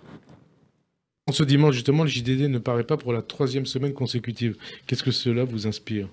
Euh, cela, euh, il faut m'inspire une chose, c'est qu'il euh, faut évidemment euh, soutenir mmh. la mobilisation des personnels du JDD. Et je comprends bien qu'ils ne veulent pas entrer dans la, la, galaxie euh, des euh, publications ou des médias euh, contrôlés par un, personnage qui est manifestement très proche de l'extrême droite la plus radicale. Vincent Bolloré, une personnalité proche de l'extrême droite, vous dites, mmh. son groupe est proche de l'extrême droite bah, Écoutez, quand vous regardez CNews, quand vous regardez ce qui est devenu euh, européen, mmh. euh, quand vous regardez cet ensemble-là, euh, la conclusion s'impose. JDD, enfin pardon, européen, CNews d'extrême droite Écoutez, ce sont des euh, publications, oui. Euh, CNews, c'est très clairement l'extrême droite. Ils font du mal à la démocratie? Ah, Moi, je pense qu'ils font du mal à la démocratie, aucun doute. Moi, je suis, vous savez, Donc, je, considère que lutter, CNews, je considère que lutter contre l'extrême droite, c'est une priorité. Ça peut se faire de toutes les manières possibles. Euh, Isabelle Robert, ce qui a été euh, beaucoup souligné ces derniers jours, hein, c'est le courage du ministre de l'Éducation nationale à dire les termes, comme on dirait aujourd'hui. Moi, ce qui me frappe, c'est vraiment euh, cette hésitation, en tout cas cette très grande précaution à chaque mot qu'il utilise, notamment au tout début. Qu'est-ce que cela dit du positionnement des politiques, des décideurs politiques vis-à-vis de ce courant réactionnaire? On en revient à ce qu'on disait au début. Là, non plus, il n'a pas prononcé le nom de, Bolloré, vous avez remarqué. Ça, c'est euh, des, choses qu'on me disait à, Canal, pareil au tout début. On ne prononce pas son nom. C'est comme un dieu. On n'ose pas prononcer son nom. C'est toujours il ou l'actionnaire. Et là, on n'a pas le nom de Bolloré non plus dans la bouche de Papendiaï. Et, euh, il faut voir quand même euh, la volée de bois vert qui s'est pris euh, en retour euh, de la part de la galaxie entière des, des médias détenus par Vincent Bolloré. Ce qui était arrivé d'ailleurs auparavant à Rima Abdul Malak, la ministre de, de la Culture. c'est une riposte concertée qui vient d'un peu partout avec Laurence Ferrari qui, qui, monte sur ses grands chevaux de manière très étonnamment un peu, un peu menaçante. Et eh ben alors hein. justement, Écoutons euh, Laurence Ferrari, présentatrice de CNews, qui a répondu effectivement de manière assez virulente au ministre de l'Éducation euh, Papendiam, Papendiaï. Pardon. Elle en a fait un édito en direct le 10 juillet au moment euh, de prendre l'antenne sur CNews en simultané sur Europe 1. Ainsi donc, un ministre de l'Éducation nationale se permet de jeter l'anathème sur deux rédactions indépendantes de 120 et 160 personnes, à savoir CNews et Europe 1, qu'il accuse toute honte bu d'être d'extrême droite. Faute du moindre argument étayé, cet employé de la République dénigre, salit et insulte l'intégralité de ces 280 journalistes dont je salue une fois de plus le travail irréprochable et à qui je redis ma fierté de travailler quotidiennement à leur côté. Un ministre qui n'aime pas la contradiction, qui entend donner des leçons de démocratie depuis son salon cossu des quartiers chics de Paris, où les écoles publiques sont surtout bonnes pour les autres, mais pas pour ses enfants. N'aurait-il pas quelques dossiers plus urgents à traiter? Par exemple, le niveau en français et en maths des élèves qui ne cessent de dégringoler, la réforme du lycée professionnel ratée. C'est Emmanuel Macron qui l'a annoncé. Les hausses de salaire pour les profs mal payés et surtout mal considérés, ratées encore. Les enseignants ne sont pas dupes. Ils sont tout seuls en première ligne pas de vague. Son plan pour la mixité sociale peut être remballé avec un zéro pointé. À l'heure du bilan, rassurez-vous, il ne restera pas grand-chose à garder. Mais rassurons-nous aussi, car comme disait Michel Audiard, les conneries, c'est comme les impôts. À la fin, on finit toujours par les payer. Il est 18h sur CNews et sur Europe 1. Voilà, et le lendemain, euh, c'est Louis de Ragnel, ancien lui aussi de Valeurs Actuelles, désormais chef. Alors il est chef de beaucoup de choses, hein, euh, ce monsieur, chef du service politique, du service police et du service justice d'Europe 1, qui, a renchéri toujours sur le plateau de Laurence Ferrari sur CNews. Moi, ce que je trouve euh, en plus scandaleux d'un point de vue moral, qui est euh, qui est quand même le ministre woke euh, qui donne des brevets d'honorabilité de, de, ce que doit être un média dans la République qui cite française. le. Non mais, mais, mais, qui est-il euh, Non mais même en fait, pas, Chirac, Jacques Chirac. euh, oui, non non mais euh, les- en fait on n'a pas à avoir de brevet d'honorabilité, de respectabilité de, de, de journalisme. Et si vous voulez, il est, c'est pas notre ministre de tutelle. Il, non mais il n'a aucune autorité sur nous. Et, et donc moi c'est, ça que je trouve particulièrement scandaleux. Et puis simplement je termine d'un mot en citant parce qu'en fait manifestement il n'écoute pas par Non. exemple Europe 1. Je cite simplement Ni la programmation des derniers jours. Euh, avant-hier matin, nous avions euh, Monsieur Bompard, donc qui est élu La France Insoumise, qui était l'invité de la matinale. Et d'ailleurs, c'était un entretien très intéressant. Euh, ce matin, nous avons eu Monsieur Guérini, qui est ministre euh, du gouvernement d'Emmanuel Macron, et qui d'ailleurs Mais on ne s'est désolid- pas avoir se et qui d'ailleurs- je me justifie pas, mais il, s'est désolidarisé. que Vous voulez que je vous dise, Laurence Nos temps de parole, c'est à la seconde près Je- qu'on les respecte. Bien Donc, sûr, bien que sûr. ce soit Europe Laurence, 1. Donc ces anathèmes sont insupportables, je le redis Aujourd'hui, il n'y a pas fois. un seul ministre, il n'y a pas un seul ministre qui est solidaire de Papendiaï. Il n'y a pas un seul ministre. Si, le ministre de la Culture. Euh, oui, en fait, c'est les deux ministres woke du gouvernement. Alors, euh, Non, mais- un petit mot. Et demain, on n'aura pas Sébastien bien Chenu. Roussel, qui est le patron du Parti communiste en français. Bon, bah ça, en voilà. fait. Vous disiez Je disais que je- j'avais une réflexion comme ça quand il a dit les deux ministres woke, c'est sa façon de dire les deux, qui, euh, les deux ministres euh, noirs et arabes. Euh, c'est sa façon policée euh, d'éviter euh, d'être euh, taxé de racisme. Mais moi, je dis que ce monsieur est un raciste euh, et que je suis prêt à assumer euh, cela euh, euh, s'il il venait à, à vouloir me contredire devant des tribunaux. Louis de Ragnel. Ah oui, lui et toute euh, sa clique, là. euh. Moi, vous savez, ces gens euh, qui se sont euh, déversés en meute, utilisant maintenant des médias euh, importants, c'est ça qui est grave. Mais euh, regardez les réseaux sociaux, ce qu'ils ont déchaîné. Regardez, moi je sais qu'à chaque fois que j'ai fait euh, une petite solidarité à Papendiaï, pourtant je le combats politiquement, c'est, voilà, c'est, il est dans un gouvernement de droite. Et, euh, j'avais vu, ça aussi avec la ministre de la Culture. À chaque fois, on est euh, mais assiégé de propos hallucinants. Ils vivent une cabale raciste sur les réseaux sociaux, ne serait-ce que là-dessus, indépendamment de leur position euh, vis-à-vis de euh, est-ce qu'on critique ou pas quand on est au gouvernement, un média, etc. Indépendamment de ça, quand un ministre euh, est attaqué de façon raciste sur les réseaux sociaux ou de façon masquée mais raciste comme ça l'est sur un média, eh bien, on a ce minimum de solidarité. De la part du gouvernement, parce que c'est pas Bah, le cas. des ministres du Effectivement, gouvernement, de- Elisabeth de- Borne, la Oui. première ministre, euh, a réagi euh, ce mercredi, donc à la, à la sortie euh, de, de Papendia, le ministre de l'Éducation. Elle le recadre sévèrement. Euh, voilà ce que nous apprend le Figaro. C'est en marge d'une discussion avec des, des syndicats. C'est la position, Non, visiblement, que du ça, gouvernement. le- le- je veux dire, des, fois, la bassesse, elle atteint des, des limites incroyables. Monsieur Guérini va sur Europe 1 contredire le ministre. C'est-à-dire que c'est pas seulement je me tais, je me planque, c'est je viens euh, le jeter en pâture sur le média qui est critiqué, qui est contesté.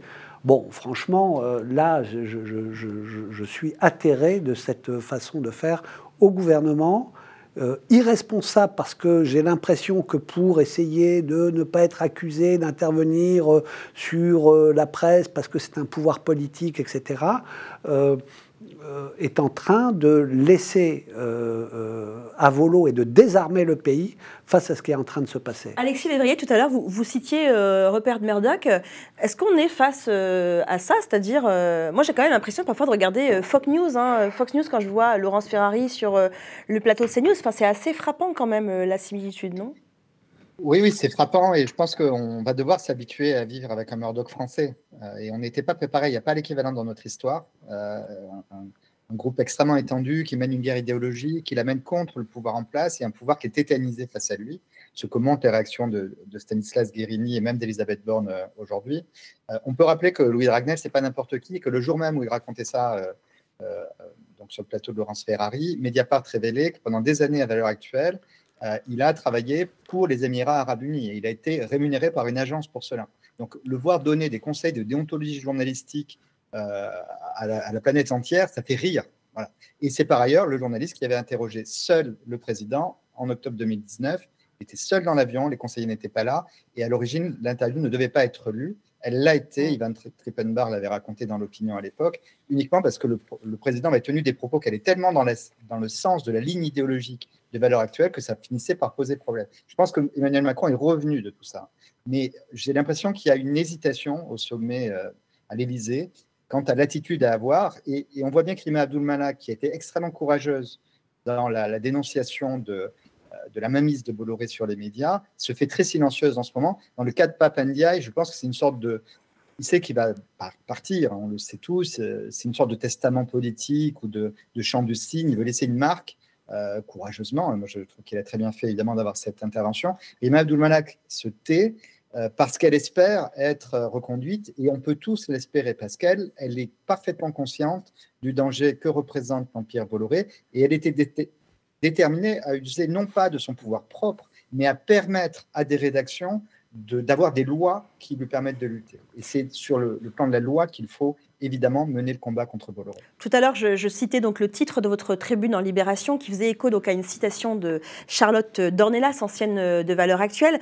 Euh, j'aimerais justement qu'on l'entende, Charlotte Dornelas, euh, ancienne d'ailleurs de Boulevard euh, Voltaire aussi, qui est attendue donc au Journal du Dimanche aux côtés de Geoffroy Lejeune et qui disait ceci, c'était le 20 juin 2023 sur le plateau de CNews. Là aujourd'hui, on sait que le licenciement est effectif pour des raisons, encore une fois, étalé dans la presse, hein, euh, parce que parce que en, interne il y a une communication qui est un petit peu floue, euh, étalé dans la presse pour des raisons de différence sur la ligne éditoriale. Vous me connaissez un peu, Pascal, vous devinez ce que je vais faire euh, dans euh, les jours qui arrivent. Voilà.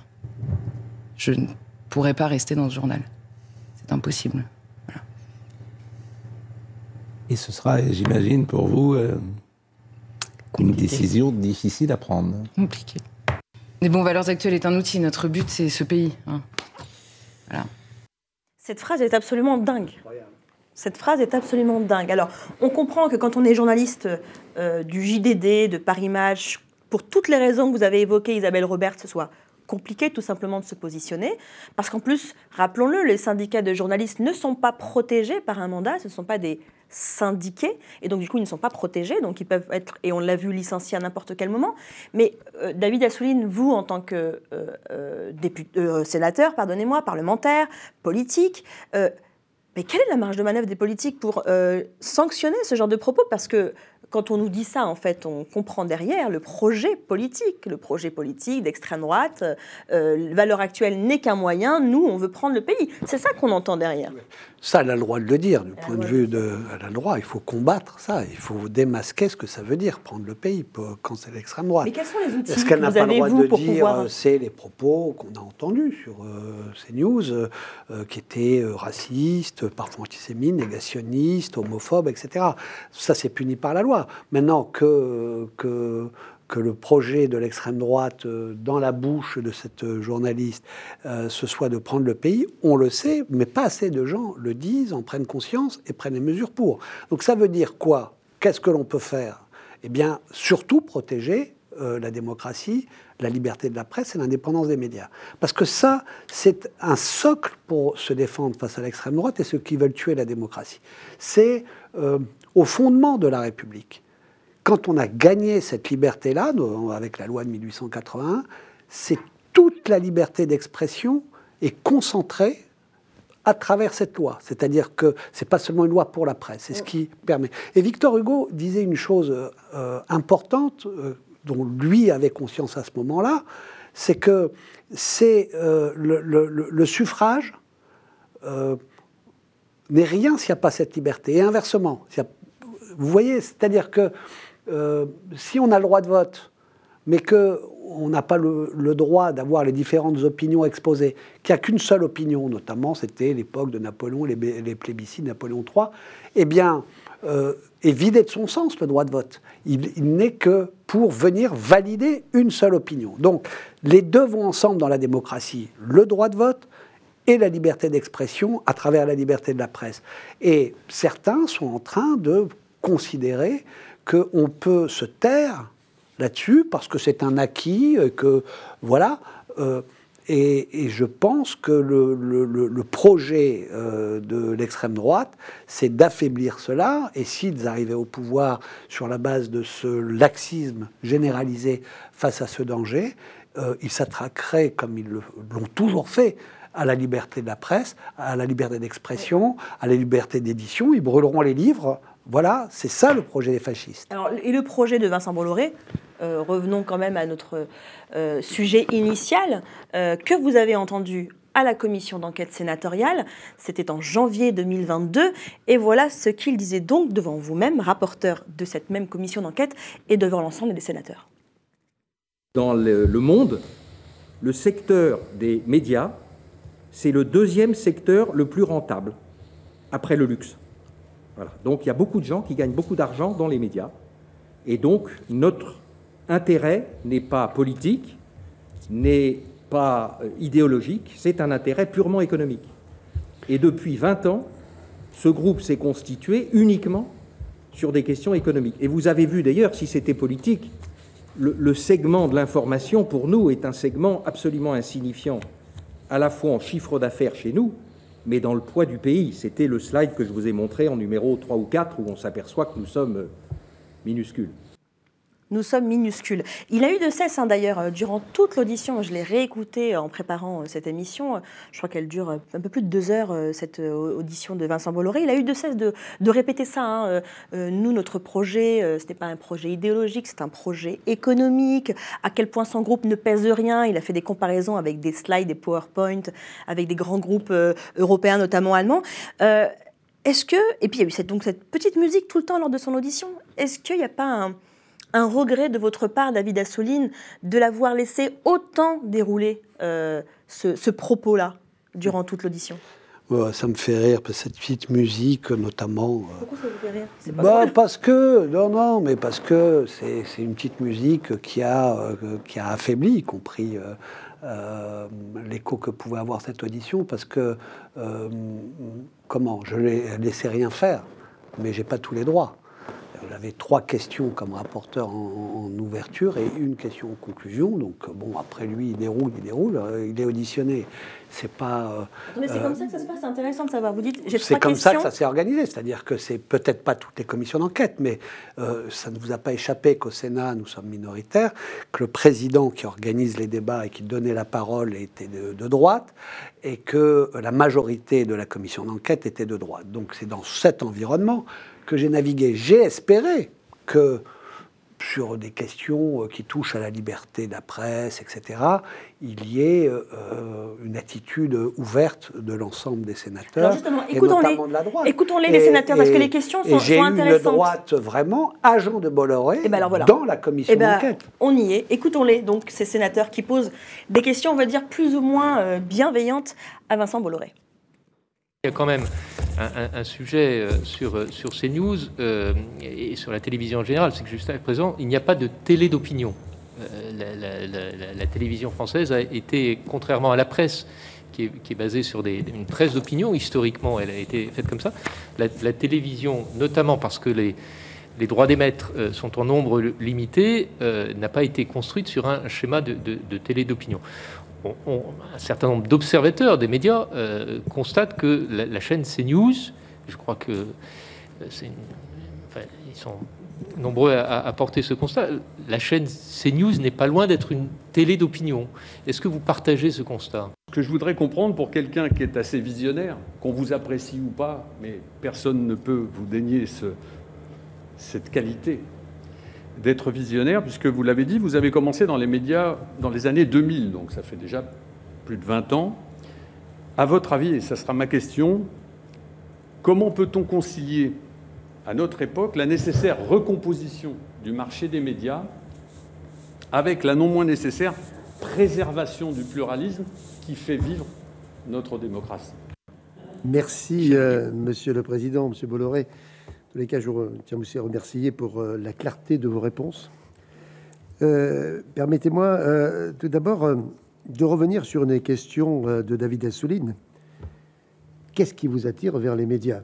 Parce que, vous l'avez dit, c'est la rentabilité, c'est bien compris dans, votre, dans, les propos.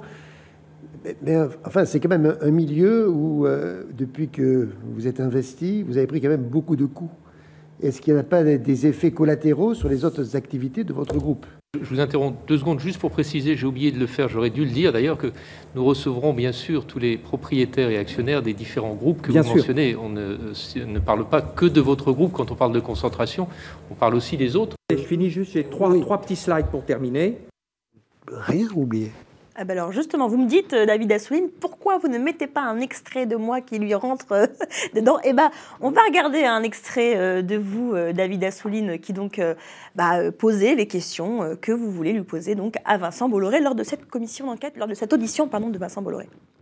Est-ce que l'intérêt est seulement économique? Vous n'avez aucune volonté idéologique? Et est-ce que vous n'êtes jamais, parce que c'est ça aussi la garantie, quand il y a des investissements, c'est bien, il y a de l'argent, on peut produire, on peut créer, mais vous n'intervenez pas euh, euh, pour euh, imprimer cette marque dans les rédactions? Franchement, vous n'avez pas répondu du tout sur la connotation politique et idéologique. Personne ne pense qu'il n'y a aucune connotation idéologique ou politique aux médias euh, que vous euh, prenez, que vous saisissez. Vous définissez comme démocrate chrétien. Est-ce que le, racisme, le négationnisme sont des valeurs démocrates chrétiennes? Je ne crois pas. Et je voulais vous demander si c'est à votre insu qu'une telle ligne éditoriale s'impose dans les médias que vous contrôlez. Monsieur Zemmour lui-même, dans son livre, dit que c'est lui, euh, que c'est vous, pardon, qui l'avait convaincu de rejoindre la chaîne. Il était déjà d'ailleurs euh, condamné euh, euh, pour des propos et encore hier d'autres propos. Monsieur Pierre Laurent l'a évoqué, ce ne sont pas des valeurs de la République et donc ce n'est pas une question simple de pluralisme, mais d'actes délictueux qui sont condamnés par la justice et vous nous avez à aucun moment dans l'audition dit que vous condamnez, comme la justice l'a fait, les propos d'Éric Zemmour qui sont en question. On va laisser, jamais vous nous l'avez dit. Répondre, jamais dans l'audition vous nous avez dit que vous condamnez ces euh, propos. Voilà. Avant de vous entendre, euh, Isabelle Roberts, parce que vous aussi, vous avez été auditionnée, et également euh, Alexis Lévrier, avant de vous entendre aussi, dans son article consacré à la commission d'enquête et au rapport qu'il a conclu, le journaliste de Mediapart, Laurent Mauduit, spécialiste de la question de l'indépendance de médias, a écrit, je le cite, le 1er avril 2022, donc quelques semaines après, avec un président, Laurent Lafont, révérencieux envers les milliardaires entendus comme s'il était leur obligé, avec un rapporteur, David Assouline, PS, confus et brouillon, maîtrisant mal son sujet, les auditions ont toutes tourné à l'avantage des figures les plus connues des milieux d'affaires. Les auditions de Vincent Bolloré ou encore celles de Bernard Arnault, pour ne citer que celles-là, ont été particulièrement indigentes et ont permis aux milliardaires concernés de dérouler leurs arguments sans être jamais véritablement bousculés. Qu'est-ce que vous répondez à ça? J'ai été dépité. Moi, vous savez, je, sais ce que j'ai fait. Je sais qu'il fallait aussi du courage, parce qu'il n'y en a pas beaucoup qui ont proposé de telles commissions d'enquête, convoquant euh, les milliardaires, comme, euh, comme on dit et leur disant euh, tout, les cas de vérité, en essayant de, faire que quelque chose émerge. Il y a eu 500 articles de presse et émissions au moment de la commission d'enquête sur la question de la concentration des médias, qui n'était pas du tout un sujet débattu par la société, malheureusement. Euh, et donc, c'était mon premier objectif. Euh, le deuxième objectif était euh, d'éclairer les citoyens à travers un rapport qui met tout sur la table en termes d'enjeux, de, concentration économique, d'enjeux idéologiques, mais avec aussi des comparaisons mondiales pour montrer que c'est un sujet grave pour la démocratie. Il fait 370 pages, il y a eu 100 heures d'audition il y a eu plus de 50 personnalités, tous ceux qui ont des choses à dire, et je, le dis parce que c'est euh, expert, association, enfin à chaque fois que vous, vous mettez des images ou, vous parlez de quelqu'un sur ce sujet, bah, il a été auditionné en général. Et, donc voilà, c'est un travail, on ne peut pas tout. C'est pas les il, faut faire. Ça veut dire qu'une commission d'enquête en France, c'est pas ce qu'on s'imagine parce qu'on a vu des, des séries américaines. Euh, les séries américaines, on voit euh, ces euh, sénateurs qui ont des pouvoirs énormes, qui ont autant de pouvoir que l'État quasiment. C'est-à-dire, ils peuvent avoir 30 collaborateurs, dont certains détectives qui vont mener les enquêtes en parallèle, etc. Moi, j'ai trois administrateurs qui prennent en note et qui vont essayer de, de, de, m'aider à rédiger le, le rapport. Et voilà, donc c'est pas du tout la même chose. Euh, euh, Vincent Bolloré a menti. Bon, c'est pas le seul d'ailleurs, mais lui, euh, qu'est-ce que je peux faire? Il a prêté serment, il ne doit pas mentir. si c'était sur. Il a menti sur? bah, quand il dit qu'il n'a jamais, n'est jamais intervenu pour nommer des dirigeants, etc. voilà, tout le monde sait que oui, mais où sont les traces? Comment il peut être poursuivi pour parjure? C'est plus compliqué que ça. Et surtout qu'il y a peu de gens, euh, certains m'appelaient chez moi pour me dire des choses, euh, en disant il a menti euh, parce qu'il a dit ça mais jamais ne voulait le faire publiquement, mm. notamment des victimes d'épuration de, de, Bolloré, qui sont partis avec des chèques et donc avaient un devoir de réserve et de ne pas critiquer. Mm. Et donc voilà. Isabelle Roberts, vous, vous avez été auditionné, vous les avez regardées, ces auditions, cette audition de M. Bolloré et d'autres.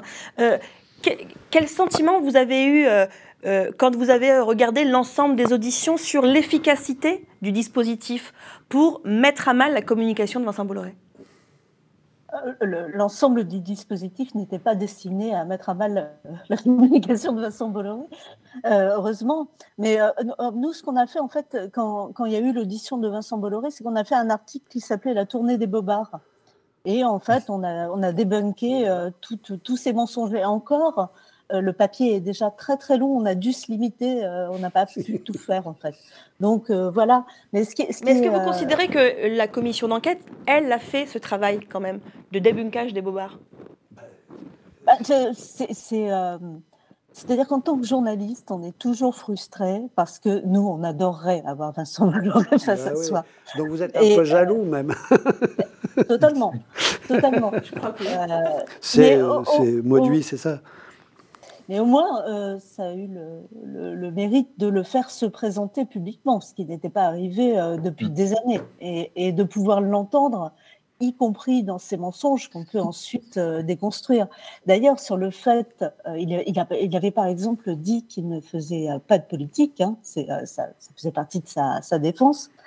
Et d'ailleurs, on l'avait mis dans le papier le soir même, je suis désolée de le citer, mais Éric Zemmour a dit pour en avoir discuté avec lui, Vincent Bolloré est très conscient du danger qui nous guette, du danger de civilisation, bah, du danger de remplacement de civilisation.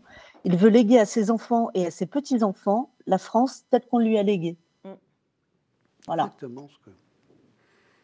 C'est assez clair. Alexis, Alexis Lévrier, euh, sur euh, cette, commission d'enquête sénatoriale. On en parle, ça fait quand même euh, un peu plus d'un an et demi qu'elle a eu lieu, mais comme il ne s'est pas passé grand-chose sur la question du sujet de la concentration des médias, voire même la question de l'indépendance des rédactions, bah, c'est quelque part le, dernier élément qu'on a en, tête à discuter. Oui, moi je me réjouis que cette commission ait lieu. Je trouve que David Assouline avait eu un rôle très positif, notamment au début de l'audition de Vincent Bolloré.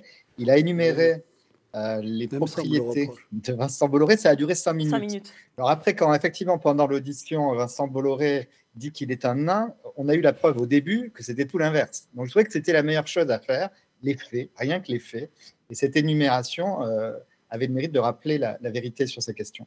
Euh, pour le reste, on sait très bien, et ça arrive à chaque fois, ce type de commission n'a qu'un pouvoir, c'est d'obliger ces, grands patrons à venir ils n'ont que cette obligation et on sait qu'ils mentent. Et Vincent Bolloré n'était pas le seul à mentir. Et en plus, effectivement, les socialistes sont très minoritaires euh, au Sénat, c'est la droite qui est majoritaire et la droite, on le voit bien en ce moment, euh, elle est au soutien de Vincent Bolloré. Euh, donc, on savait très bien que ça n'aboutirait à rien et que par ailleurs, dans cette campagne, tout a été fait et, pour éluder la question des médias, ou alors n'évoquer que la question de la redevance sans penser au rôle de ces grands patrons de presse. Donc effectivement, le mérite de cette commission, c'est d'avoir existé, de nous donner des éléments aujourd'hui pour en parler et pour légiférer, parce que la seule chose qu'on puisse faire contre Vincent Bolloré et d'autres patrons de presse de ce type, c'est de voter des lois. Et bien voilà, on y, on y vient. Isabelle Roberts, il y a eu effectivement ce rapport euh, qui, je crois, a été difficile en termes d'accouchement euh, entre, entre vous, les sénateurs de différentes euh, mouvances politiques. et puis, bah, il ne se passe rien. voilà, ce rapport-là, il, est dans il est dans les placards. Qu'est-ce qu'il faudrait, tout simplement, pour faire en sorte que, par exemple, les journalistes du JDD puissent continuer à, à faire leur travail? C'est à moi que vous posez la question. Ah oui, bien sûr. la poser à, David Assouline. Je lui poserai à la fin, mais quand même à vous. C'est son rôle en tant que législateur. Moi, je, moi, je peux donner, euh, je peux donner quelques idées.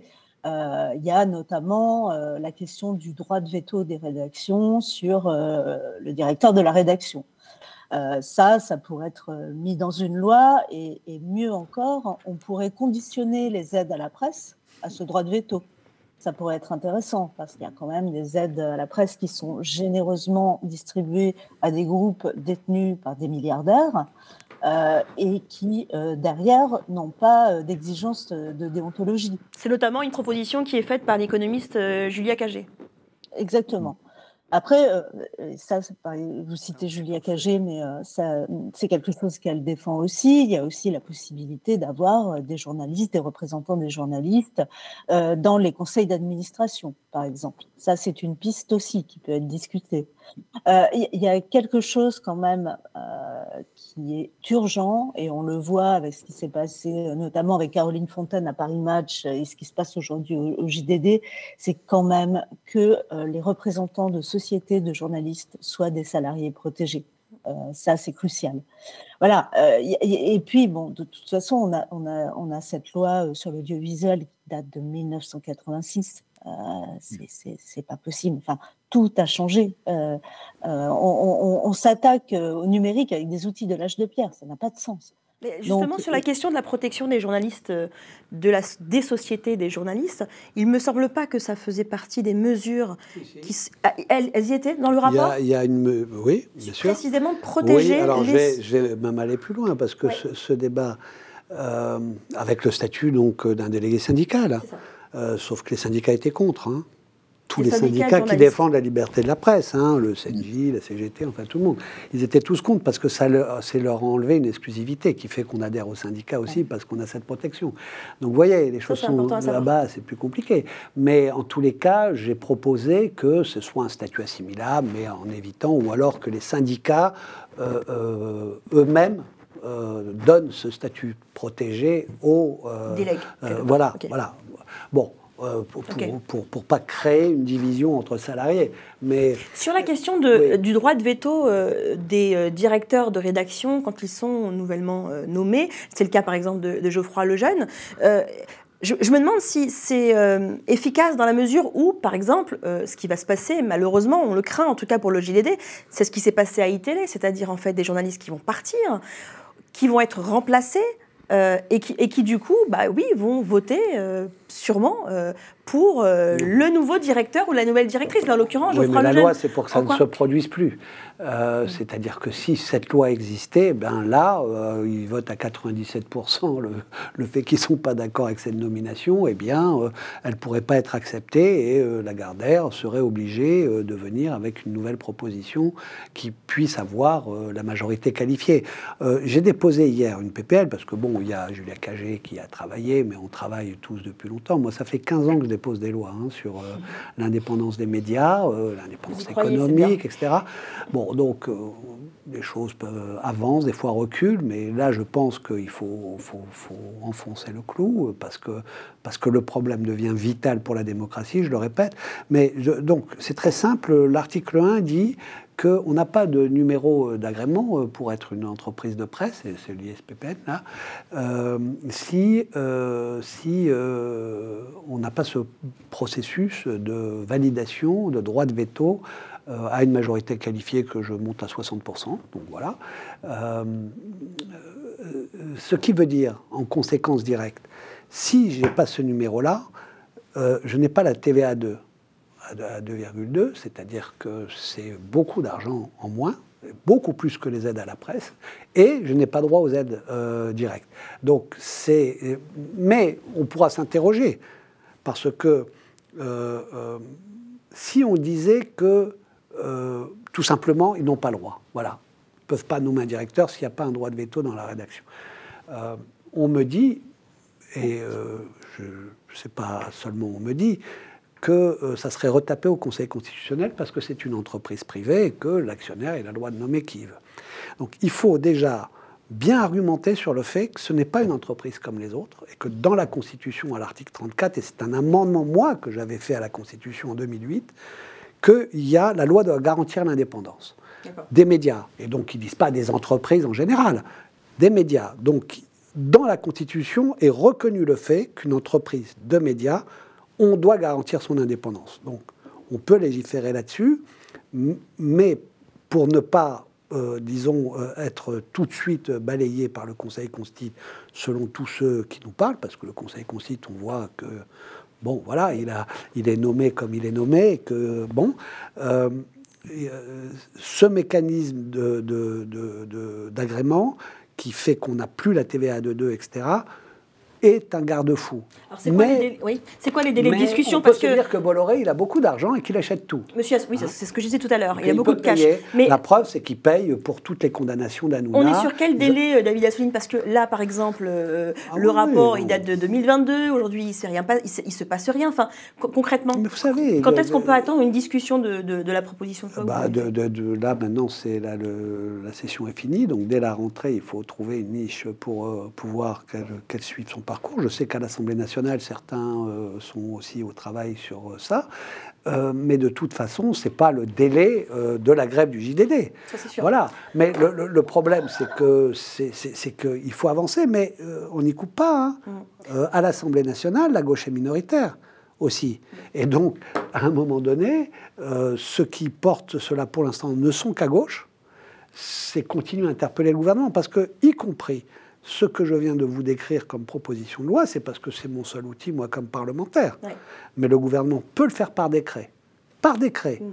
Puisqu'il a déjà modifié le décret en 2021 hein, euh, sur la mission Franceschini, sur euh, euh, pour obliger à ce que à définir ce que c'est qu'une rédaction. Isabelle Roberts, Alexis Derier, un dernier mot là-dessus. Est-ce qu'il, par exemple, Alexis Derier, faudrait aller plus loin encore que les mesures importantes qui viennent juste d'être bah, il faut revoir la loi de 1986, tout le monde le sait. Euh, un des principaux éléments de cette loi, c'était la règle des deux sur trois, c'est-à-dire qu'on ne pouvait pas posséder à la fois une radio, une chaîne de télévision et un quotidien. Parce qu'à l'époque, il y avait une obsession des quotidiens euh, qui était liée notamment au, poids de Robert Hersin. Aujourd'hui, Vincent Bolloré n'a pas officiellement de, quotidien, mais il a une offre de magazine absolument pléthorique. Euh, et, donc, il ne tombe pas sous le coup de cette loi, alors même qu'il a une emprise sur les médias que tout le monde voit. Et par ailleurs, il y a évidemment cette, ce droit de veto, je crois, qui, est extrêmement important. Euh, et en 2025, il y a aussi des, choses qui existent et, dont on ne parle pas assez, c'est que les, les chaînes de télévision n'appartiennent pas euh, aux, actionnaires. On leur, ça, appartient à l'État, autrement dit à nous. Et on, concède euh, la fréquence pendant une durée donnée. Et en 2025, cette fréquence va être réexaminée. Et Rima Malak, alors qui est très silencieuse en ce moment, mais elle avait eu euh, un discours fort sur ces questions-là, en disant qu'en 2025, si CNews et C8 continuaient à, multiplier les, entorses à, l'éthique journalistique, à la déontologie, les, les, attaques, les publicités déguisées, euh, eh bien, l'ARCOM aurait le pouvoir de leur retirer cette concession. C'est Xavier Niel est candidat, par exemple, sur la, fréquence de CNews.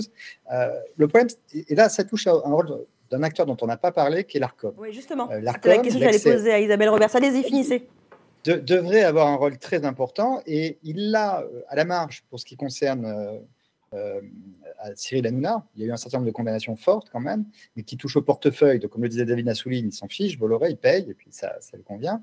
Euh, mais euh, pour ces news, il y a une inertie de l'ARCOM qui nous sidère tous, tous les observateurs. Mm. Ça n'est pas une chaîne d'opinion, c'est une chaîne d'information. Moi, je suis beaucoup allé sur cette chaîne. Hein, vu, mm. Oui, j'ai vu progressivement comment l'information était euh, marginalisée sur cette chaîne. Et aujourd'hui, il reste plus que, au début de chaque tranche horaire, 30 secondes qu'on évacue euh, très vite pour passer à la seule chose qui compte. Y a des débatteurs, majoritairement de droite ou d'extrême droite, surtout d'extrême droite d'ailleurs, qui vont euh, discuter autour d'un sujet. Donc l'information est vraiment le parent pauvre, n'existe plus que, comme, que pour satisfaire vaguement aux obligations de l'ARCOM. L'ARCOM ne joue pas son rôle. Rocco-Olivier ne cesse de dire que ces news respectent le pluralisme des opinions, mais de qui parle-t-il? Et il dit on ne peut pas se mêler des éditorialistes.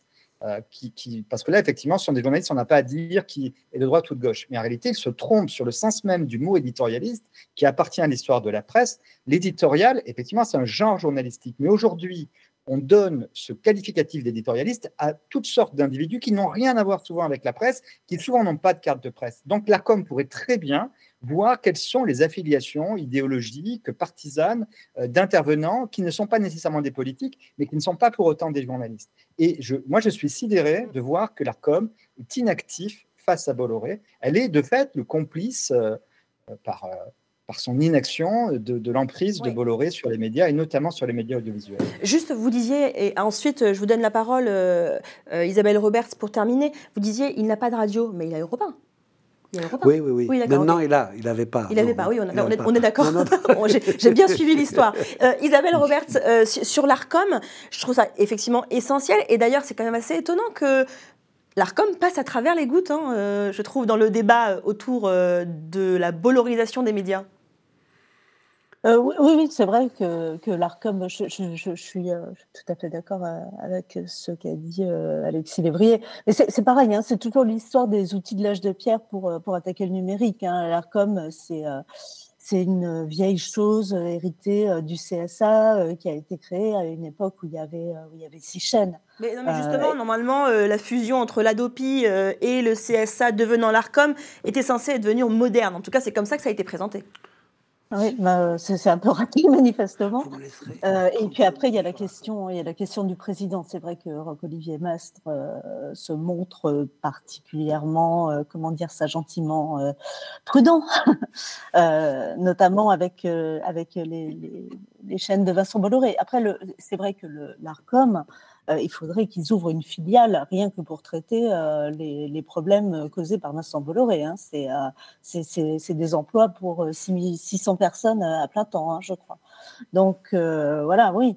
Mais après, je, voulais sur, l'histoire de, de, la loi et, des, et, du droit de veto sur le directeur de la rédaction, si je puis me permettre un conseil il faut faire attention à la manière dont on rédige les choses parce que moi j'ai connu des cas où il y avait un droit de veto sur le directeur de la rédaction et on a nommé un directeur général délégué et voilà, ça s'est passé comme ça. Donc il faut faire attention à la manière dont on rédige la loi. C'est d'ailleurs un des problèmes de la loi Bloch, hein, parce qu'en 2016, il y a quand même eu une, une révision de la loi qui a, qui a, qui a apporté euh, notamment les comités d'éthique et les chartes éditoriales mais qui ne sont pas opposables et qui aujourd'hui, on voit que ça, c'est comme, c'est comme l'ARCOM, on passe entre les gouttes.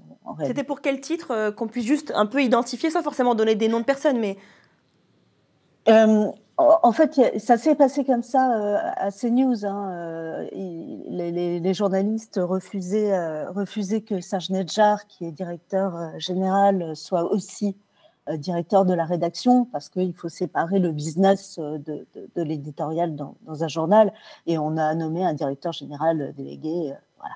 Absolument. Dernier mot, David Assouline, avant de, terminer. Vous voulez dire quelque chose sur l'ARCOM Rapidement? Non, mais sur l'ensemble, la, PPL que j'ai déposée traite aussi la question des, des médias audiovisuels, y compris de l'audiovisuel public, où à chaque fois il y a un mécanisme pour que, en cas de nomination, il, voilà, il y ait euh, cette approbation euh, de la rédaction. Euh, mais si vous, voulez, attention à la rédaction donc, et ne pas mettre eh uniquement ben, le directeur de la rédaction et directeur. C'est Kathleen, donc je vais les lire. Allez-y, allez-y, et, on, en termine alors, là. bon, je, article premier, le numéro d'inscription est attribué aux entreprises de presse imprimées et aux entreprises de presse en ligne par la commission paritaire des publications et des agences de presse dès lors que la nomination du directeur de la rédaction rédaction a fait l'objet d'une validation préalable par un vote d'au moins la moitié des membres de la rédaction concernée à la majorité de 60%. Un décret fixe les conditions d'application de cet article et donc c'est euh, dans le décret qu'on peut, disons, éviter euh, toute interprétation qui contournerait l'esprit de la loi sur ce qu'est un directeur ou pas un directeur. Parce que là, euh, je, je, je, je, sais que on ne peut pas, quand il y c'est écrit dans la loi telle qu'elle, s'amuser à faire un directeur délégué qui contournerait l'esprit de la loi. De toute façon, c'est la, c'est le, c'est le, la commission paritaire des publications qui décide, et dans ce cas-là, elle dira il y a manœuvre. Bon, de toute façon, euh, Isabelle Roberts, qui suit ça depuis 7 ans et demi, euh, va sûrement continuer à suivre ça de manière très attentive. Et donc, du coup, euh, se, per, se, per, se permettra de, préciser, se permettra de faire des conseils. Merci beaucoup à vous trois d'avoir participé à, cette, à ce débat sur cette euh, grève euh, au JDD euh, qui continue. Merci de nous avoir éclairé de vos expertises. Et puis vous, rendez-vous la semaine prochaine pour un nouveau numéro d'Arrêt sur Image.